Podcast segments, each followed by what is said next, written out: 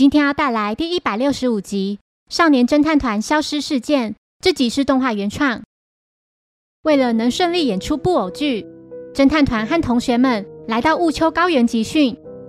据说这里一入夜，整个山区都会被浓雾给笼罩。这次负责排练的是名叫海布照的男老师，光彦负责指导。小爱因为没兴趣而没有前来。元太觉得光彦有些苛刻。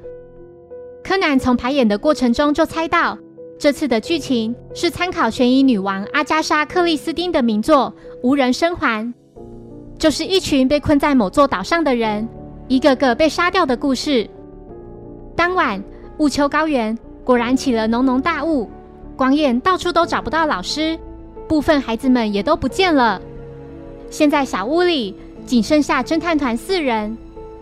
光彦提议他和柯南去屋内各处找线索，请元太和步美留在大厅等候。柯南两人来到二楼房间，他们找到了一个手提包，手提包里有张地图，地图中有几处度假小屋被画上了记号。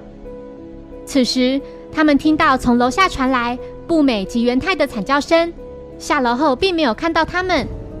接着，柯南及光彦来到不远处的度假小屋。他们从窗外看见孩子们都被老师用绳子捆绑了，两人躲到下方的草丛里。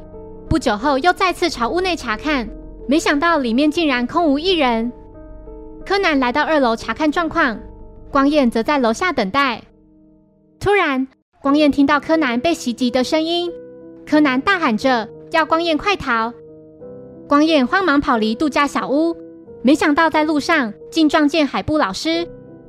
光彦用全身的力气撞向老师，老师因此掉入了一个坑洞里。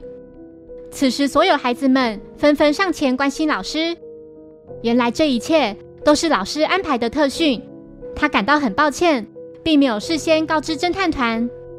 只是在后来，元太提议要吓吓光彦，而柯南也一同加入其中。谢谢收听，如果喜欢本节目，欢迎小额赞助给我支持，谢谢。那我们下一集再见，拜拜。